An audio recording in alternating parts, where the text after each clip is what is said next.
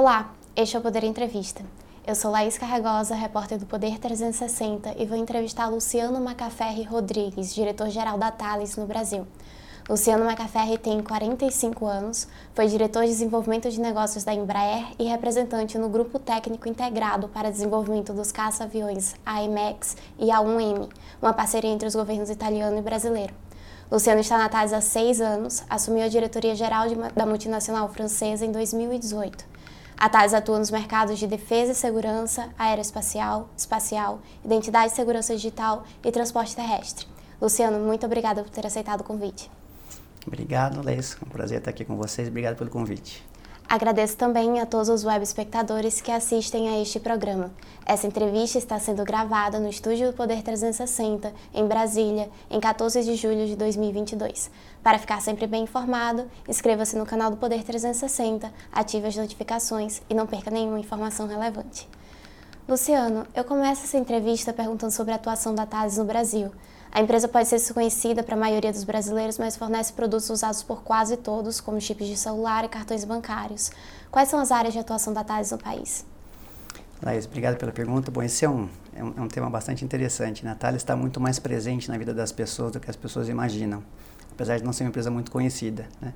Nós atuamos basicamente em cinco grandes mercados, né? começando pelo que você mencionou, o mercado de, de segurança digital, então, nós temos soluções de, de, de, sistema de pagamento, é, de comunicação remota, então estou falando aí de cartões bancários e chips de celular. Né? Temos também soluções em biometria, é, em cibersegurança, é, internet das coisas. Né? Então, esse é um mercado nosso bastante digital. Mas, além desse mercado, a gente também tem uma presença muito forte no mercado aeroespacial, seja em equipamentos embarcados em aviões, aviônicos, ou, ou, ou sistemas de comando de voo, ou sistemas elétricos, uh, sistemas de entretenimento em voo. Uh, e também uh, sistemas em solo, né? radares, uh, auxílio de navegação, entre outros sistemas que auxiliam o mercado aeroespacial a operar. Né? Temos também uma presença forte no mercado de satélites, né, no mercado espacial, seja com, com os equipamentos satélites ou com a prestação de serviços de, de, de, de satélites. Uh, também uma presença grande em, no mercado de defesa. Né, temos as três forças, forças uh, Exército, Força Aérea e Marinha, são clientes nossos já há muitos anos, confio muito nos nossos, nos nossos produtos, muitos deles desenvolvidos, fabricados e exportados no Brasil.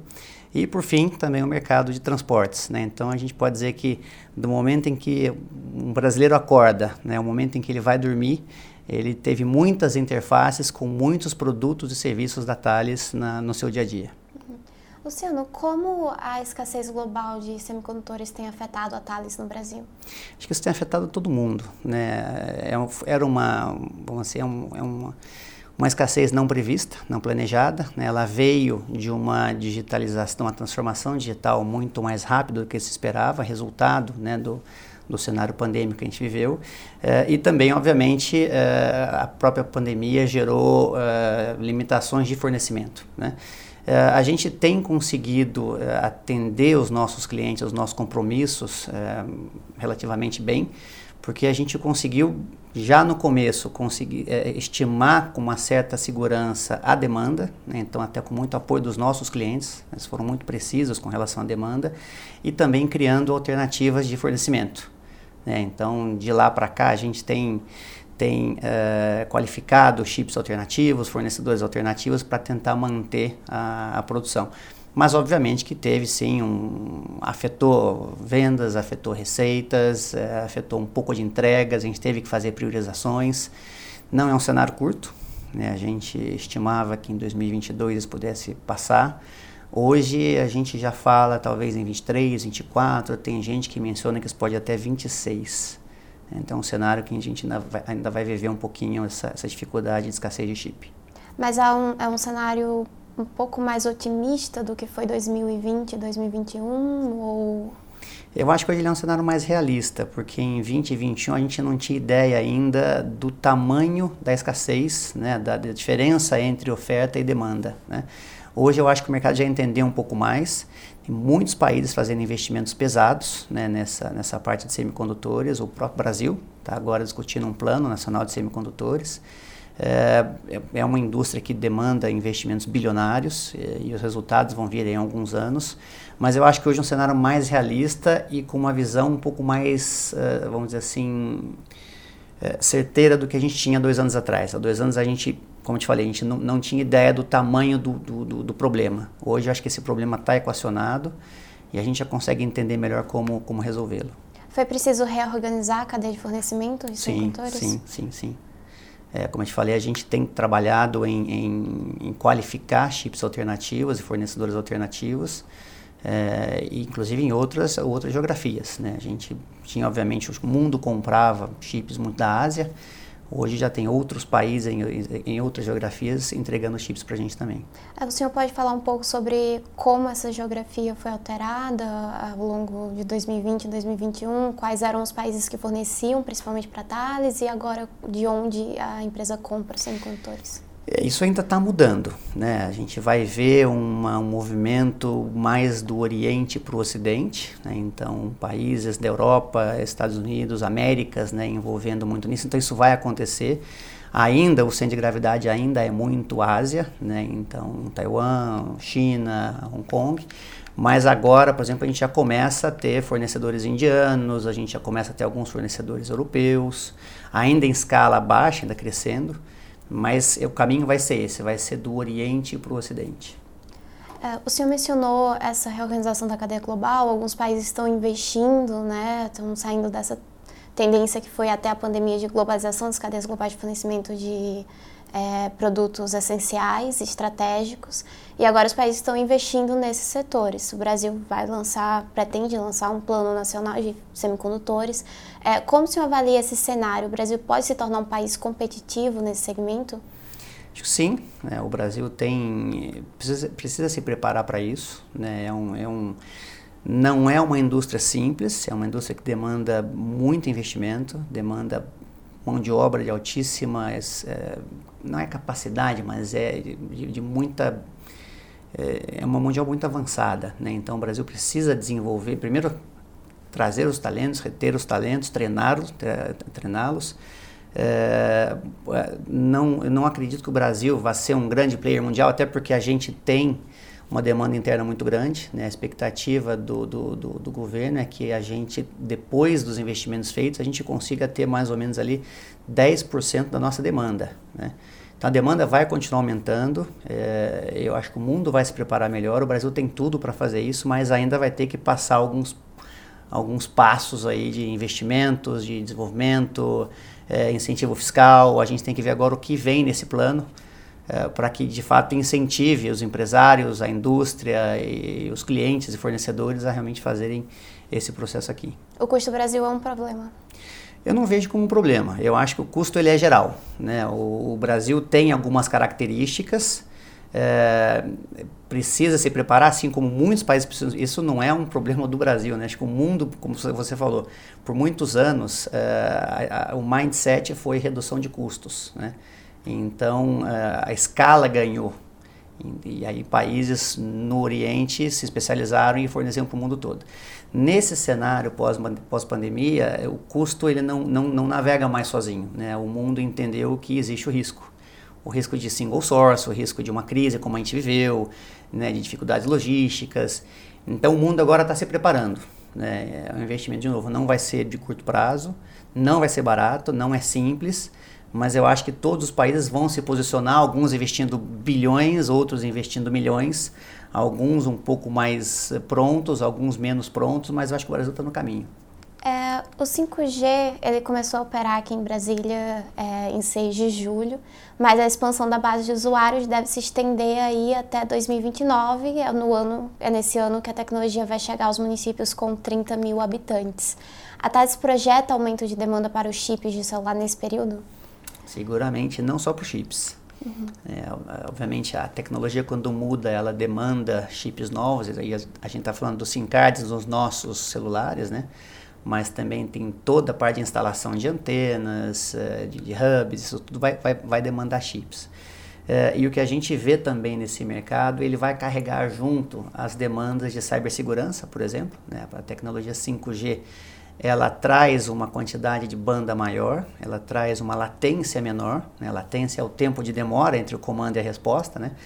É, e obviamente quando você começa a ter mais banda, menos latência e menos custo, muito muito mais coisas e pessoas vão estar conectadas, né?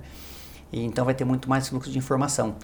E vai ser necessário a gente garantir a segurança dessa informação, então entra a, a criptografia, só que muitas soluções de criptografia hoje, elas devolvem para a rede uma latência que o 5G tira. E aí eu acho que é interessante para a Thales, porque a gente tem soluções que elas são transparentes com relação à latência.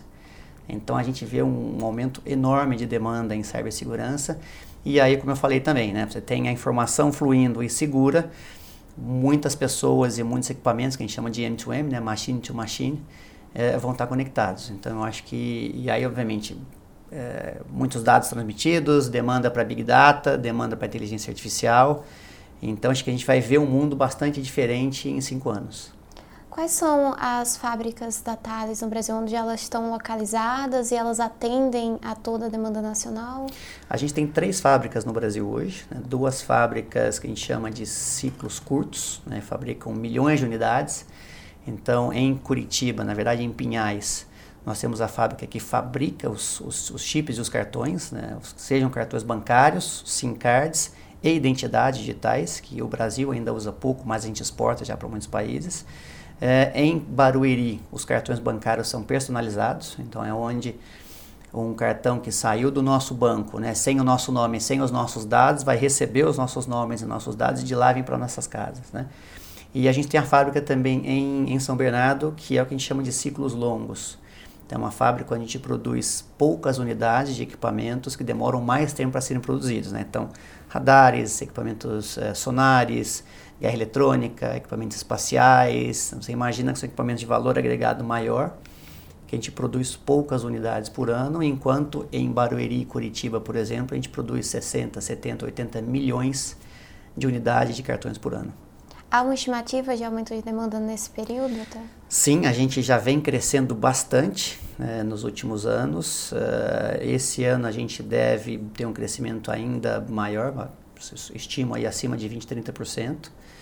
Para o ano que vem a gente começa a ver um platô. Né? Obviamente as tecnologias de chip é, elas, elas entram numa, numa estabilidade, uh, como a gente falou agora há pouco o fornecimento de chip volta, normal, volta a, a, a normalizar um pouco. É, o sistema bancário brasileiro que sofreu uma alteração muito grande, né, passando do pro cartão de, com contato para o cartão sem contato, né? A gente já vê hoje o mercado já é muita gente com esse tipo de cartão. Existe agora também uma tendência muito forte para o cartão ecológico e a gente tem uma, uma posição de liderança nesse mercado. É, mas aí eu acho que o mercado ele deve começar a migrar um pouco mais do bancário para o comunicação, né? quando vão entrar de fato os 5Gs ligando pessoas e coisas. Então acho que a gente prevê ali um 23 mais ou menos no mesmo nível que 22 e depois de 24 para frente isso voltar a crescer, mas aí com CG, um centro de gravidade, um pouco mais em comunicação e um pouco menos em sistemas bancários. Acompanhando o cronograma 5G da Anatel. Exatamente. Uhum. Exatamente. É, falando em 5G, recentemente a Thales anunciou uma parceria com a Ericsson e a Qualcomm é, para implementar a rede 5G por meio de satélites geo, não geoestacionários. É, pode explicar a quem nos assiste o que são esses satélites e como essas redes funcionarão? Posso sim. Bom, é, primeiro você falou satélite geoestacionário, né? Então é importante entender que o geoestacionário ele é ele fica estacionário com relação ao planeta. Né? Então ele está, por exemplo, o SGDC, que é um satélite fabricado por nós e lançado uh, em 2017, que completou cinco anos agora, ele fica a 36 mil quilômetros de distância da Terra, parado, ele gira junto com a Terra, olhando sempre o Brasil. Né? É, é uma tecnologia diferente dos, radar, dos, dos, dos, satélites que a gente anunciou essa parceria essa semana com a Qualcomm e Ericsson. Esses são satélites de órbita mais baixa, e eles ficam orbitando. Então eles circulam a Terra e é por isso que o número de satélites precisa ser maior para que você não deixe de ter a cobertura quando um satélite está numa posição diferente daquela que ilumina, vamos dizer assim, o seu país. Né? É, é, uma, é uma tendência mundial. Né? Hoje, hoje os satélites geoestacionários eles já entregam a conectividade, né? só que a gente ainda fala de 4G. Lembrando que quando o SEDC foi lançado, a gente estava migrando do 3G para o 4G, agora está migrando do 4G para o 5G, já falando em 6G. Né? É, e aí vem sempre essa discussão. O satélite geoestacionário ele ainda é realidade, ele continua sendo um, vamos dizer assim, um vetor importante né, de conectividade, mas vem também agora essa solução dos satélites é, não geoestacionários, de órbita baixa. É, basicamente, é, é, o conceito é o mesmo. Né? Ele recebe informação e ele rebate para uma outra para uma outra estação. Né? E principalmente países como o Brasil, que tem uma, uma extensão muito grande, e muitas pessoas vivendo em áreas onde não é muitas vezes economicamente viável para uma operadora de, de, de, telefonia, né? instalar uma antena, levar energia até lá. Então, o satélite é importante para poder levar a internet a todos. Né? Então, se a gente olhar os números do SEDC, eh, em cinco anos, mais de 15 mil pontos foram instalados em mais de 3 mil cidades, 3 mil municípios. Né? levando a internet a 10 mil escolas, que dá um total entre 9 e 10 milhões de, de pessoas beneficiadas, é, que não tinham acesso à internet. Né? O Brasil, nós somos aí 150 milhões de pessoas com acesso à internet, mas 50 milhões ainda não tem. Então a importância do satélite é essa. Seja geoestacionário, seja agora essa tecnologia que a gente traz junto com a Ericsson e com a Qualcomm. Qual, como funcionarão essas redes? A, a intenção é que sejam redes privativas é, para é, aplicações para o governo, para empresas, ou que sejam redes neutras que vão ser usadas pelas. As duas aplicações são válidas, né? Você pode ter esses satélites vendendo serviço, né? vendendo banda para o que a gente chama de MNOs, né? Que são as empresas que trabalham com conectividade, e aí eles vendendo as, as bandas e redes para os clientes.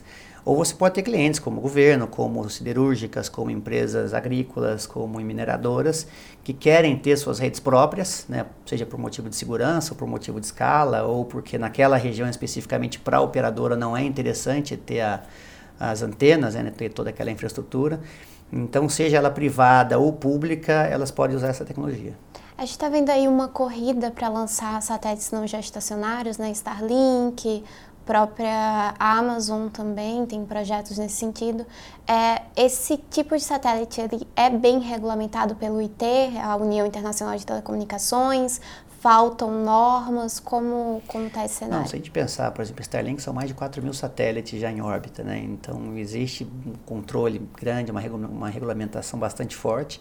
Essa discussão ela veio porque alguns anos atrás, é, bom, quando alguém olhava um satélite como SDC de novo, né, um satélite de quase 6 toneladas, é, que foi lançado há 5 anos atrás, foi comprado há 9 anos atrás e tem uma vida de 15 anos. Então, por muito tempo as pessoas avaliaram o seguinte, até como a tecnologia muda rápido demais, vale a pena ter um satélite muito grande com uma vida mais longa, que provavelmente vai estar tá defasada te tecnologicamente em 5 ou 10 anos, né? ou vale a pena para satélites menores, é, com vida menor, mas que morrem mais rápido. Né? Então aí vieram essas duas soluções. A novidade que tem agora no mercado, e a gente tem uma certa liderança nesse mercado, é que mesmo os satélites maiores ganharam uma característica que a gente chama de flexibilidade. Né? Então, se a gente pensar no SDC-1, ele foi pensado para um escopo, é, com demanda, com estimativas de demanda em várias regiões do país, né? com as bandas muito bem definidas, e ele foi projetado, lançado e está operando assim. Está operando bem, está bacana. É, mas vamos supor que no seu planejamento é, o, o, cliente imaginou que o Acre fosse consumir 1 giga e que São Paulo fosse consumir 10 gigas. Né?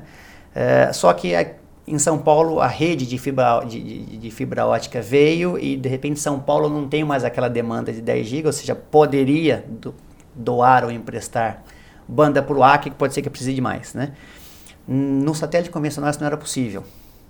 Hoje existe a, a, tecnologia de flexibilidade. Então hoje você consegue lançar um satélite geoestacionário totalmente flexível, de forma que facilita muito para as operadoras e para os clientes a, a, previsão de demanda.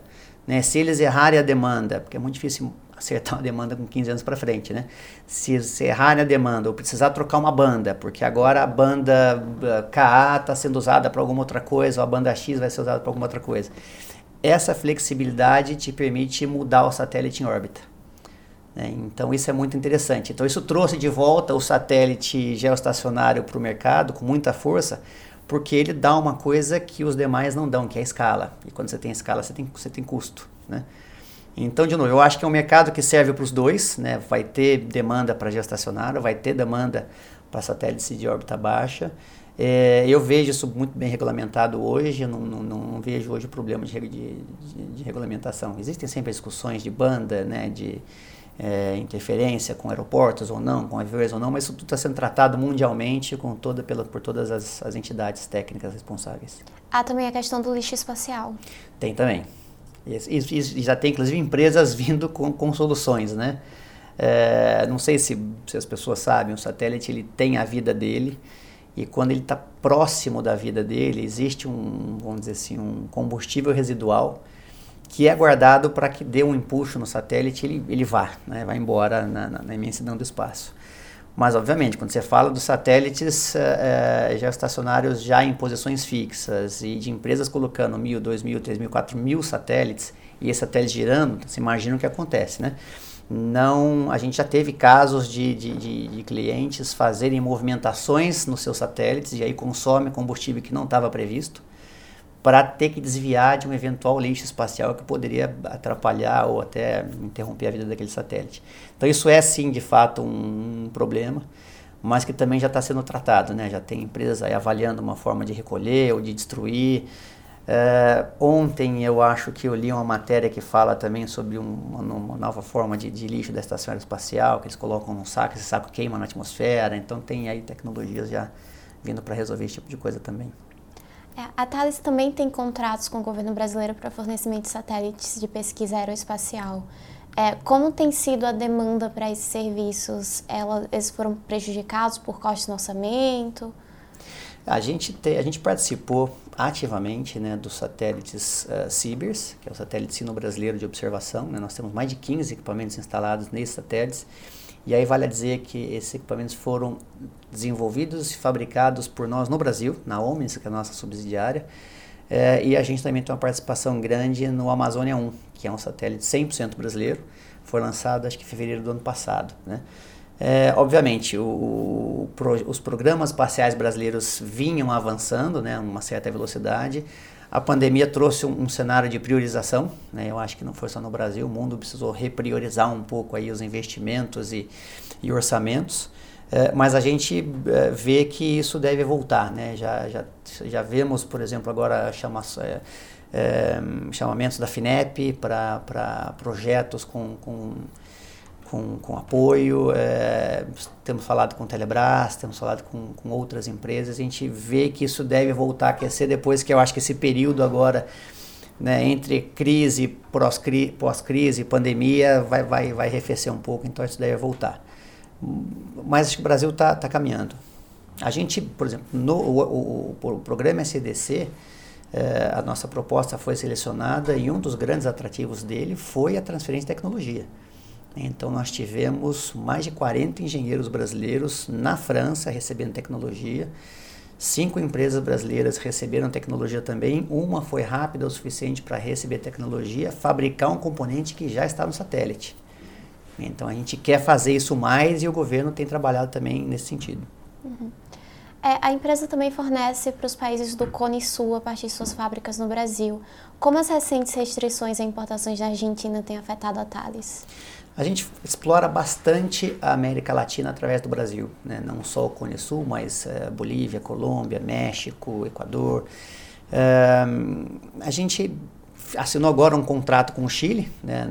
foi anunciado há pouco tempo atrás, um contrato de um radar, uma estação radar. É, é a primeira estação radar 100% sustentável no mundo. Ela vai, ter, vai ser né, abastecida com energia solar 100% do tempo. Então no Chile está avançando bem. A Argentina está passando por um momento agora um pouco mais complicado economicamente, mas a gente discute com eles é, modernizações de radares. O radar do aeroporto G6 é nosso. É, a gente já discutiu até parceria de satélite com eles no passado, com o AirSat. É, então a gente não está sentindo ainda esse problema de restrição de importação ou não, porque não, é, não, não, não estamos na fase de importação e exportação. Né? A gente fornece para a Argentina cartões bancários, a gente fornece para a Argentina cartões telefônicos. Nesse sentido, tá, tá as coisas estão passando bem, mas nos assuntos aí voltados à defesa, espaço, a gente está avançando, mas não no momento agora de sentir algum impacto dessa, dessas imposições de, de importação e exportação. Mas a situação na Argentina é uma preocupação a médio e longo prazo? A gente acompanha sempre a situação política dos países, né? É difícil da, do Brasil avaliar se a Argentina é, é se, se, se, a situação é preocupante ou não, né? A gente acompanha de longe temos uma, uma, uma equipe grande na Argentina, mais de 100 pessoas na Argentina hoje. É, mas assim como eu sou o diretor-geral da Thales no Brasil, nós temos um diretor-geral do Cone Sul, né? Uhum. É, então ele está acompanhando isso mais de perto do que eu. Confesso que eu não tenho subsídios suficientes para te dar mais detalhes. E no Brasil, a inflação e os juros altos, como isso tem impactado a Thales? Isso tem impactado, acho que geral, né? Acho que o, a gente está lendo a inflação. O Brasil agora fechamos aí os últimos 12 meses com 11,7. A expectativa é que agora arrefeça um pouco, que até o final do ano a gente fique entre 7, 8, 9%. Mas os Estados Unidos aumentou ontem, anunciou ontem uma expectativa de aumento de inflação, agora está falando em 9%, a Europa está falando em 6, 7, 8 também, então esse é um problema mundial, né?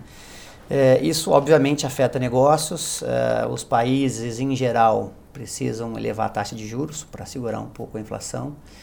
É, junto disso, né, vem combustível, vem uma pressão por oferta, a demanda querendo né, aumentar e a oferta segurando.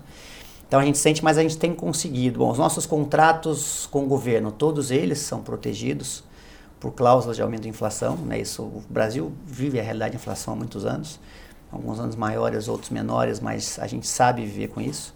É, e os muitos, muito dos nossos contratos com os nossos clientes privados, B2B, a gente tem conseguido também renegociar valores. Né? Então é um cenário, não é confortável, né? acho que o mundo inteiro está sentindo isso, é, mas a gente acredita que no Brasil está um pouco melhor preparado do que outros países, porque a gente já vinha desse histórico de inflação. Né? Quando a gente conversa com colegas americanos ou com colegas europeus, que até então tinha uma inflação de 1% ao ano e de repente se vem com 8, 9, eles estão em situação um pouco mais complicada que a gente. Como estão as estimativas internas da Thales? Esse cenário deve se estender até quando?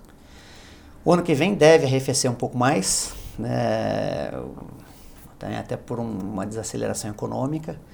A gente não, a gente acompanha as, os analistas, né? Sejam, sejam eles é, financeiros, bancos, clientes. A gente conversa, eu tenho conversado com muita gente sobre isso, né? A gente vê que 2023 não vai ser um ano fácil ainda, mas deve ser um ano melhor que 22 em termos de, de, de inflação. Né?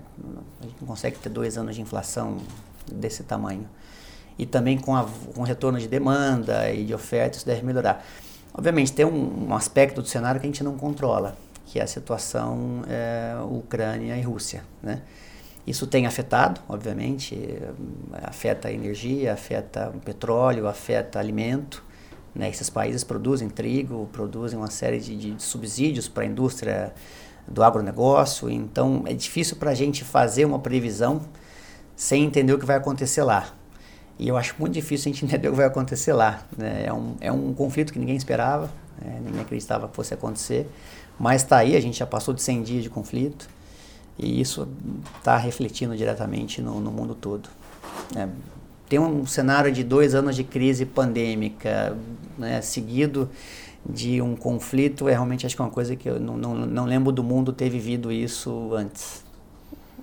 Falando agora sobre segurança digital, é, nesses aí quase quatro anos de LGPD, a Lei Geral de Proteção de Dados, como o mercado tem se comportado e, e qual, qual a sua avaliação em relação à, à demanda durante esse período? Isso é um bom ponto, Les. A LGPD veio, né, agora acho que muita força, as empresas estão começando cada vez mais a entender a importância né, da, da proteção de dados.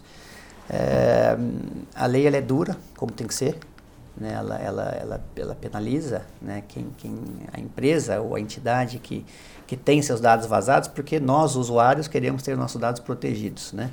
Mas é interessante, a gente lançou uma pesquisa esse ano é, e alguns números elas, elas ainda chamam a atenção. Né? 45% das empresas nos últimos 12 meses ou sofreram um problema de, de, de invasão de dados ou não passaram em algum requisito de auditoria. Né? Não quer dizer que 50% das empresas quase sofreram um ataque, né? mas muitas delas, se fossem atacadas, uh, teriam problema. Né? É, metade das, das pessoas entrevistadas, dos CIOs ou dos CEOs, né, relataram realmente que o assunto criptografia, proteção de chave está na agenda deles. Uh, mas o interessante é que cerca de 10% só mencionaram que tem seus dados, tem entre 80% e 100% dos seus dados criptografados na rede. Né? Então, assim, as pessoas, as empresas começaram a entender. Eu acho que isso hoje já não é mais um assunto só do CIO, ele é um assunto já de CEO e de conselho. É, e eu acho que isso vai começar a pegar mais força agora. A gente sente isso na Thales muito forte, né? É uma área que a gente tem crescido muito. É, crescimento de dois, dois dígitos, é, em alguns anos, três dígitos de um ano para o outro. É, e é interessante que, assim, os custos do problema são muito maiores do que os investimentos feitos para resolvê-lo. Né? A gente ainda, quando pensa em cibersegurança, imagina que são investimentos super vultuosos. Né? Não, é isso. Né? Os investimentos eles são super razoáveis e se comparados com as multas e com as penalidades que uma empresa tem, né? se ela tiver um, um, um vazamento de dados, elas são, são ínfimos, porque além da multa ser enorme, você, de acordo com a lei, a empresa que tiver este problema, ela não pode usar aqueles dados por dois anos. Como é que uma empresa faz sem poder usar os dados dos usuários dela por dois anos, né? Então é muito complicado. É, e eu acho que assim a gente vê um momento de consolidação da indústria e amadurecimento. É, hoje muito mais pessoas sabem o que é a cibersegurança, se preocupam com isso, né? E obviamente que a transformação digital acelerada que a pandemia trouxe também levantou um pouco mais a importância desse assunto. Né? Nós, queira ou não, quando você está dentro de uma, uma, empresa, um ambiente físico, com seu computador ligado no cabo de rede, que está dentro do servidor, é muito menos complicado de você proteger né, do que quando você tem mil pessoas conectadas, cada uma numa rede de internet, umas mais seguras, outras menos seguras, usando VPN, com muita coisa na nuvem, né? Então, é, o cenário ele é complexo, mas a, te a tecnologia existe. A gente tem uma tecnologia muito interessante que a gente chama de, de criptografia transparente. Né? Ela não, não rouba banda, ela não, não afeta a parte de, de, de, velocidade, então a gente tem conseguido fazer bons negócios nessa área. Uhum. É, recentemente o governo transformou a NPD, Autoridade Nacional de Proteção de Dados, em autarquia. Significa que agora ela vai ter um poder sancionador, Exatamente. vai poder aplicar multas e demais penalidades. É, isso pode ter algum efeito sobre a demanda da, da indústria em relação a serviços de cibersegurança? Seguramente, seguramente. Obviamente, a, a lei ela já foi aprovada há alguns anos, né, mas ela ainda não estava vigente. Então, deu pra, um tempo para as empresas se prepararem. Uh, com a vigência da lei, as empresas passaram a ter um pouco mais de preocupação, porque, obviamente, o problema está aqui na minha frente, né? Se eu tiver algum problema, eu posso ser multado. E agora, com esse movimento, é, é fato. Uma empresa tiver um problema, ela vai ser multada. Então, isso vai fazer, sim, as empresas a se movimentarem no caminho da, da cibersegurança. E como eu falei, não é mais um assunto só do CIO. Né? Um CEO, ele não quer ter a sua empresa vítima de um ataque cibernético. O conselho não quer, um grupo multinacional não quer que alguma unidade sua em algum país seja aquela unidade que foi atacada. Então, eu acho que isso está assim na pauta da agenda hoje, entre os top five items de um CEO de um conselho. Uhum. É, por último, quais são as perspectivas da Thales para os negócios no Brasil? É, quais os mercados que devem ganhar mais destaque nos próximos anos? A gente segue muito otimista, né? A nossa presença no Brasil vem de mais de 50 anos, sempre investindo, né? Investi mais de 6 milhões de euros nos últimos anos no país seja em centro de serviço aeronáutico e de aviônicos, eh, seja em centro tecnológico espacial em São José dos Campos, eh, em linha de radar secundário, eh, em equipamentos para as nossas fábricas de cartões, né? Então a gente continua acreditando no país. É um, o Brasil é um país de dimensões continentais com demandas para todas as nossas unidades de negócio. Isso é interessante, né? O Brasil não é um país que compra um tipo de produto só. Né? Tem países que compram muito transporte, outros compram muito satélite, outros compram muito segurança digital. O Brasil a gente tem negócio para tudo. Né? E uma parceria muito grande também com as forças. Então a gente conseguiu ter um crescimento orgânico de 200% nos últimos seis anos, triplicamos o tamanho da empresa organicamente, né? Com a aquisição da Gemalta em 2021, obviamente foi uma aquisição global da empresa, nós crescemos muito no Brasil, hoje temos mais de 1.200 pessoas trabalhando. E a gente segue crescendo, acreditando, obviamente não dá mais para falar, né? a empresa cresceu tanto que não dá mais para falar em dobrar de tamanho, mas a nossa meta é manter um crescimento anual de dois dígitos, né? podendo chegar aí em, em, em 2026 com um crescimento próximo de 50%. Há mercados prioritários? Segurança digital né, é um mercado muito grande. No Brasil é o quarto maior país da Thales no mundo nesse mercado, então a gente tem muita coisa aqui. Bancário, a gente falou bastante aqui do mercado de comunicação, né, isso vai trazer a internet das coisas, cibersegurança. A gente tem a liderança do mercado de radares brasileiro, então nós temos mais de 130 radares de operação no país e a gente quer focar. Né, as pessoas também vão voltar a voar Uh, e a gente já vê esse crescimento no mercado aeronáutico. Basicamente ali, isso que espaço tem mercado, né? temos hoje é, conversas com potenciais clientes, é, segurança digital tem espaço e defesa tem espaço. Ok. Chega ao final a edição do Poder Entrevista. Em nome do Jornal Digital Poder 360, eu agradeço ao Luciano Macaferri. Obrigado, obrigado pela, pela oportunidade. Espero que, a gente, que eu tenha conseguido passar para você todas as, as informações que você precisar. E eu me coloco à disposição para a gente ter outros encontros como esse. Agradeço também a todos os web espectadores que assistiram a este programa. Essa entrevista foi gravada no Estúdio Poder 360, em Brasília, em 14 de julho de 2022. Para ficar sempre bem informado, inscreva-se no canal do Poder 360, ative as notificações e não perca nenhuma informação relevante. Muito obrigada e até a próxima.